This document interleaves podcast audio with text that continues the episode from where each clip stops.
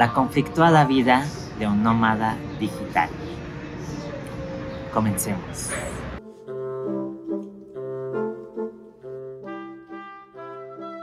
Bienvenidos a The Digital Nomad Show, el podcast en donde aprenderás cómo emprender una vida como nómada digital y cómo viajar como todo un pro. El tema de hoy está inspirado en un preguntas y respuestas que hice hace un tiempo en Instagram, en donde me hicieron muchas preguntas interesantes y decidí recopilarlas porque este tema es muy amplio para responderlo en una historia de Instagram, así que recopilé las preguntas más interesantes y voy a responderlas. Comencemos con un pequeño update de la vida nómada en el año número 4. Estoy por cumplir 4 años como nómada y voy a desahogarme en este episodio porque la vida nómada no había sido tan difícil como lo es ahora, debido a la pandemia, por supuesto. Viajar nunca había sido tan caro como lo es ahora. La gente ahora viaja más.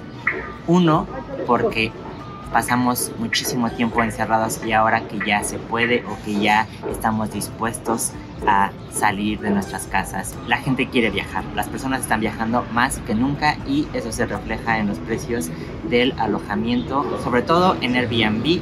Airbnb está excesivamente caro hoy en día, sobre todo en la temporada alta que acaba de terminar y otro factor que influye en que todo esto está sucediendo es que ahora todos somos nómadas digitales. Ahora resulta que todos podemos trabajar desde nuestra casa o desde nuestro alojamiento. Las personas están dando cuenta ahora de que se puede tener un trabajo digital y trabajar desde donde sea en todo el mundo. Y eso es lo que está pasando ahora. Nunca había sido tan caro vivir como nómada digital, rentar un alojamiento mes con mes.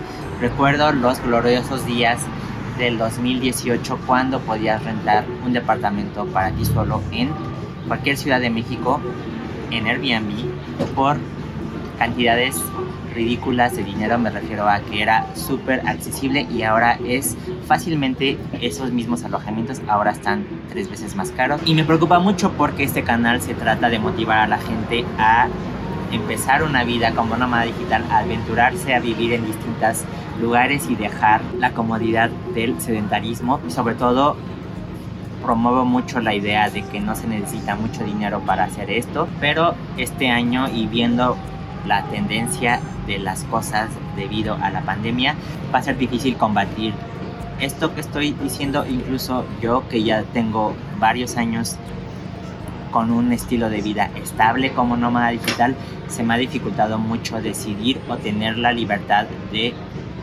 escoger dónde voy a vivir ahora o a dónde voy a viajar. Así que es mi compromiso y responsabilidad con este canal poder proveer las mejores estrategias para que a pesar de cómo están las cosas hoy en día de caras en todos lados, sobre todo en Airbnb, seamos capaces de comenzar o mantener una vida como nómadas digitales sin gastar miles y miles de pesos o de dólares, que sea económico y que sea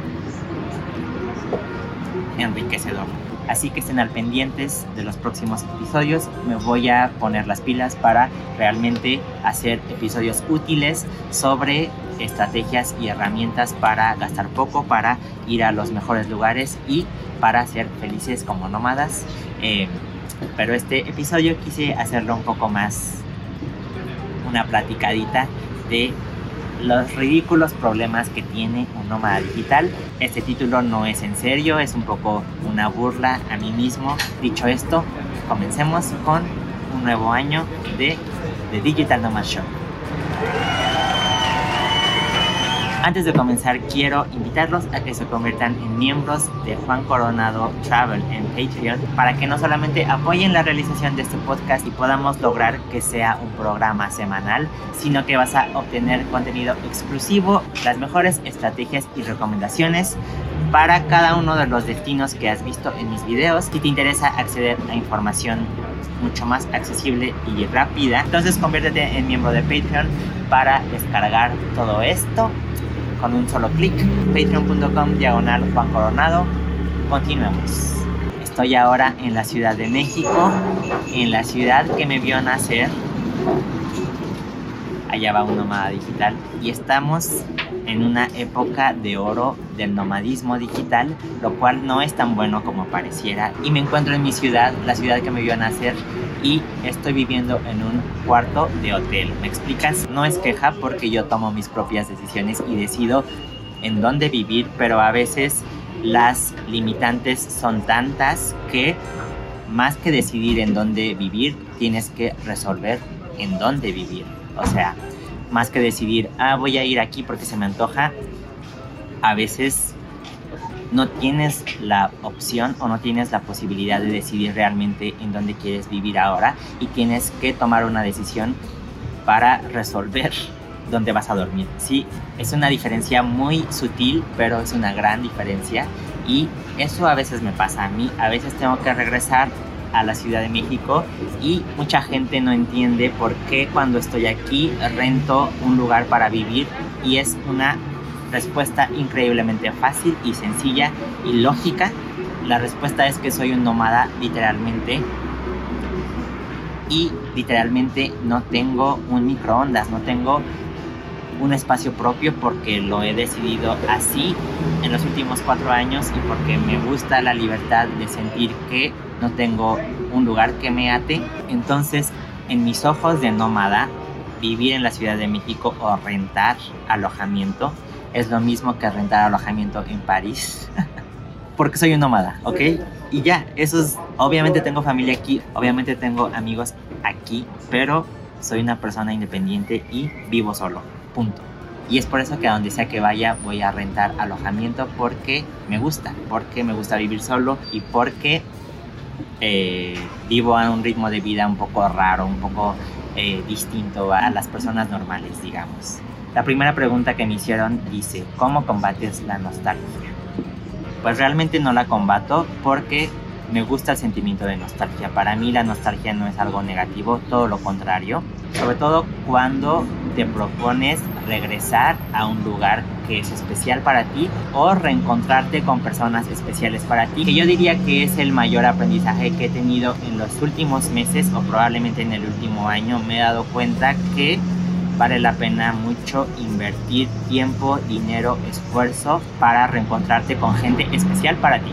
Y es por eso que regresé a París el año pasado, o bueno, hace unos meses, porque mis amigos que están allá, un saludo, son personas que a pesar de la distancia siento muy cerca de mí y que me hacen sentir que les importa mucho mi amistad, lo cual siendo alguien que siempre está físicamente distante de todo el mundo, literalmente, de toda la gente que quiero, más bien, se vuelve vital conservar a esas personas especiales que te entienden y que te quieren a pesar de que no los veas por un año completo físicamente. Y un poco ha sido ese mi objetivo en los últimos tiempos, hacer más sólidas mis relaciones físicas con la gente que quiero y construir una comunidad de personas increíbles, de chavitos cool, de gente que no comparten el mismo estilo de vida que tengo yo, porque básicamente no tengo tantos amigos nómadas digitales, tengo más amigos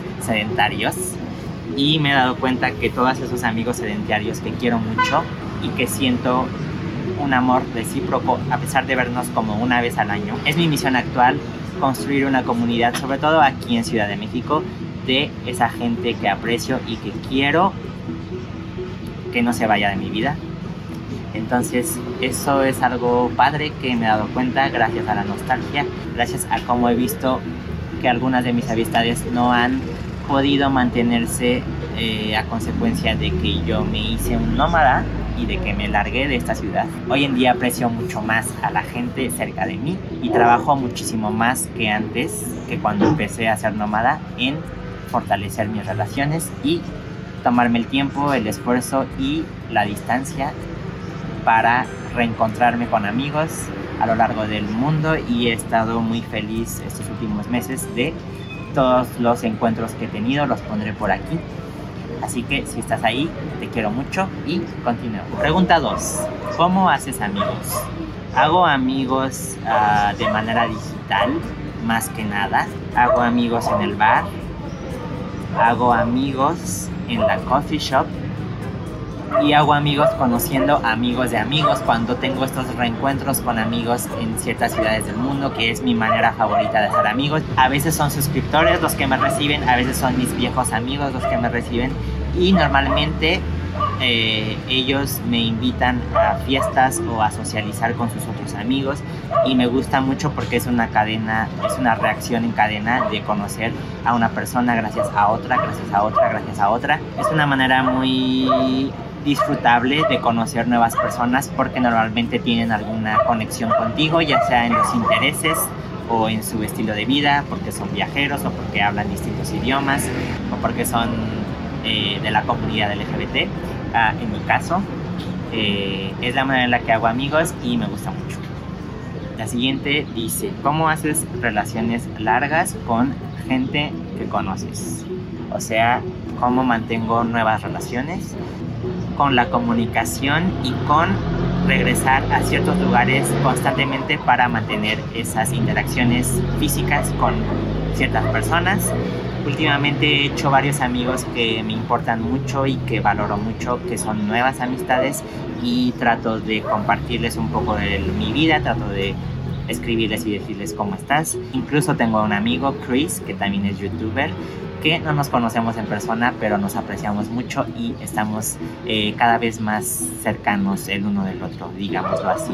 Y estoy muy entusiasmado de conocerlo en persona no sé cuándo va a pasar eso, pero no nos importa, no pensamos tanto en eso. O sea, obviamente eh, tenemos intenciones de visitar eh, al otro, pero hasta ahora no ha pasado. Los dos somos nómadas, constantemente estamos en distintas ciudades o en distintos países y es por eso que sabemos que nos vamos a conocer algún día.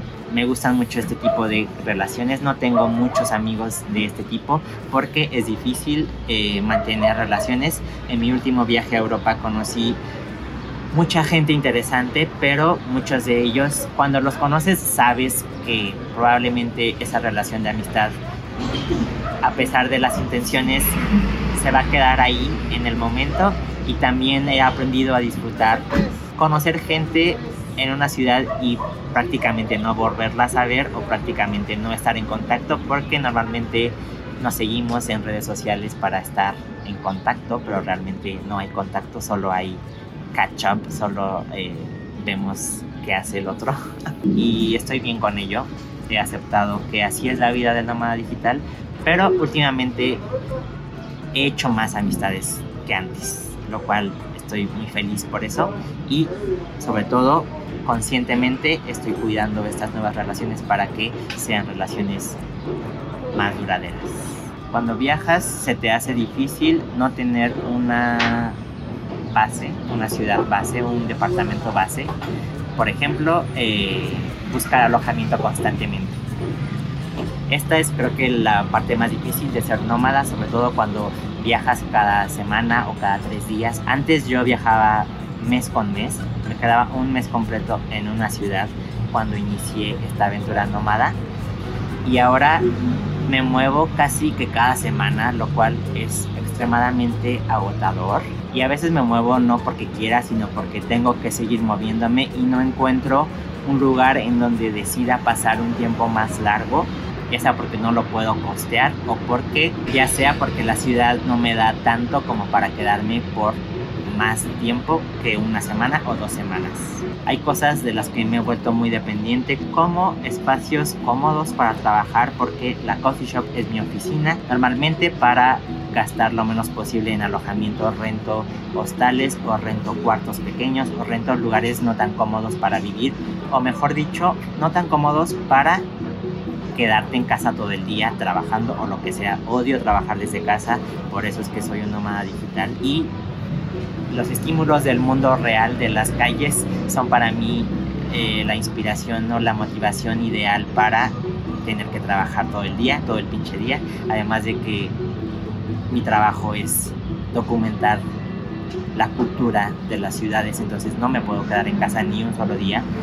Hay lugares, hay ciudades, sobre todo los pueblos pequeños o las ciudades pequeñas, en donde me es muy difícil conectar con la gente porque soy una persona con la mente muy abierta, con pensamientos muy alternativos, con un estilo de vida muy poco convencional y no es tan fácil eh, conectar con la gente cuando eres así. sobre todo si eres LGBT. Entonces, por eso es que me gustan mucho las ciudades grandes, las ciudades cosmopolitas, porque es más fácil conectar con personas similares a mí y porque me gusta la vida 24/7, me gusta mucho salir a bailar al club. Mientras más abierta es la ciudad en todos los sentidos, puedo desenvolverme de una manera mucho más placentera. Así que cuando no encuentro todo esto, me muevo constantemente de un lugar a otro hasta encontrarlo y a veces simplemente busco donde hay un alojamiento que me dé paz y tranquilidad? Esta es una pregunta que me hacen mucho. ¿Cómo decido cada cuando moverme de un lugar a otro?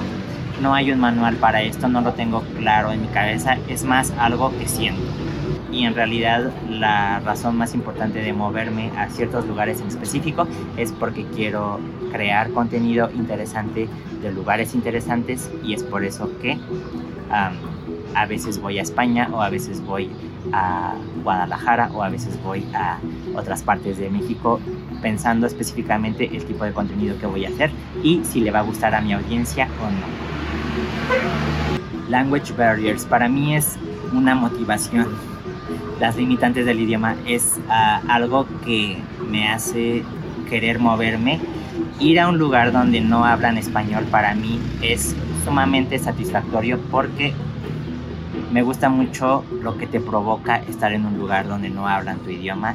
Creo que lo normal es lo opuesto, que no te guste que no hablen tu idioma, pero siendo alguien tan aventurado y que quiere siempre experiencias radicales en su vida para que te sacudan la mente y crezcas y reflexiones y aprendas. Me apasiona muchísimo ir a lugares donde hablan otro idioma, sobre todo si es un idioma que estoy aprendiendo, pero también me gusta ir a lugares donde de plano no entiendo nada. Dicho esto, obviamente hay limitantes cuando no hablas el idioma, pero hablando inglés se entiende todo el mundo, casi todo el mundo. Cada año que pasa es más fácil comunicarte en inglés.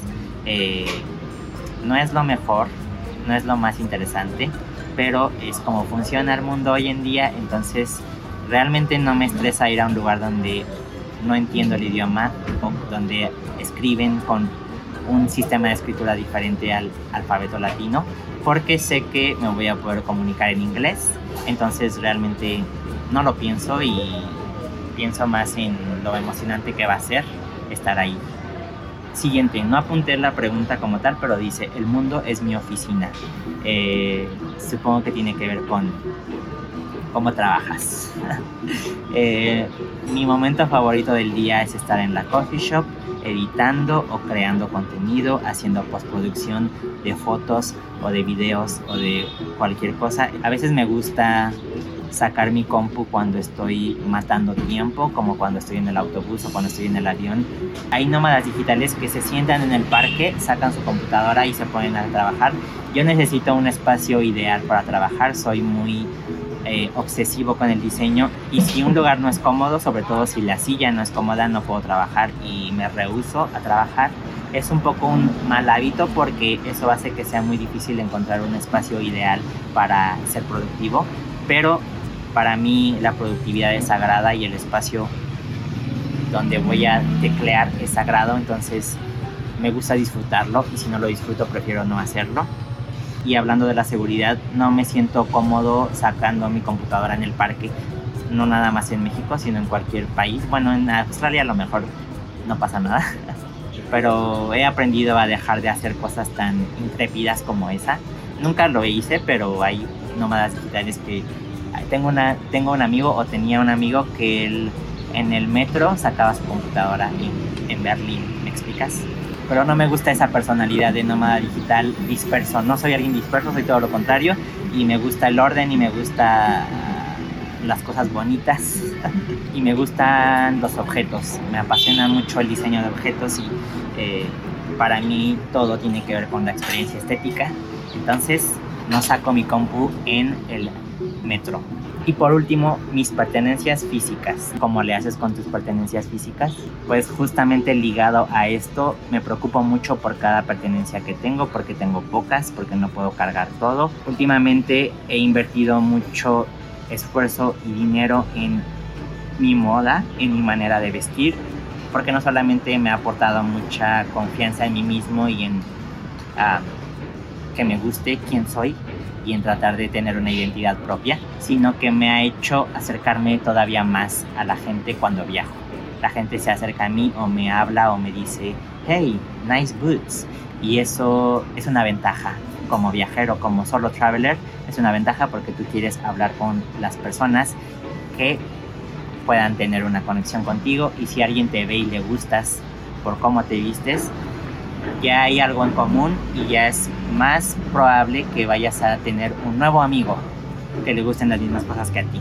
Entonces, ¿cuál era la pregunta? Disfruto mucho la moda cada vez más y eso es un poco el dilema con ser minimalista porque quiero traer mis botas y quiero traer mis sombreros y mis chamarras, pero solo tengo dos maletas, solo viajo con dos maletas. Todo lo que no use de ropa lo guardo en otra maleta que tengo en casa de mis padres y esa maleta está guardada y si quiero una prenda de ahí tengo que ir sacar esa prenda y la intercambio con otra que tengo en mis maletas actuales. O sea, todo el tiempo estoy intercambiando mi ropa porque no puedo traer toda conmigo. Entonces depende de la temporada y depende de dónde estoy. Si voy al extranjero, entonces me llevo mi mejor moda para imponer moda en el extranjero, se sabe. Y eh, es un poco una paradoja, pero vale la pena.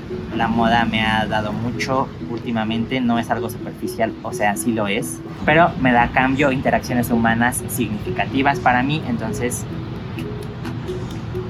fuera de eso, pues no cargo nada más que mi equipo técnico, mi ropa, eh, un Aeropress, uno de esos donde te quita la pelusa no sé cómo se llama. Y ahora voy a cargar una secadora de pelo, ¿me explicas? Voy a cambiar mi estilo de cabello, entonces necesito una secadora.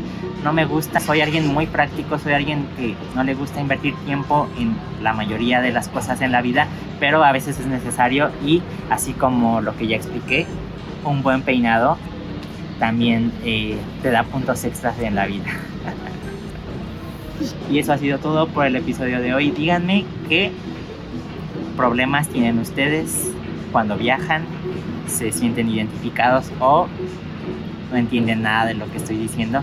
Por favor, es muy importante su feedback. Si les gustan estos episodios, si les gusta cómo platico las cosas, díganmelo en los comentarios porque valoro mucho si se sienten entretenidos con ese tipo de videos o les vale o no entienden o no les gustan o lo cortaron a la mitad. Díganme por favor porque es muy importante saber qué les gusta y qué quieren ver próximamente. Gracias, convértanse en miembros de Juan Coronado para apoyar este proyecto en Patreon. En el próximo episodio hablaré de dónde me gusta más vivir, en México o en España. No he vivido como tal en España con documentos formales, con visa o con eh, rentando un departamento como tal, pero el nómada digital se salta todos esos trámites innecesarios de la vida para disfrutar una vida sin fronteras y una vida sin convencionalidades. Nos vemos.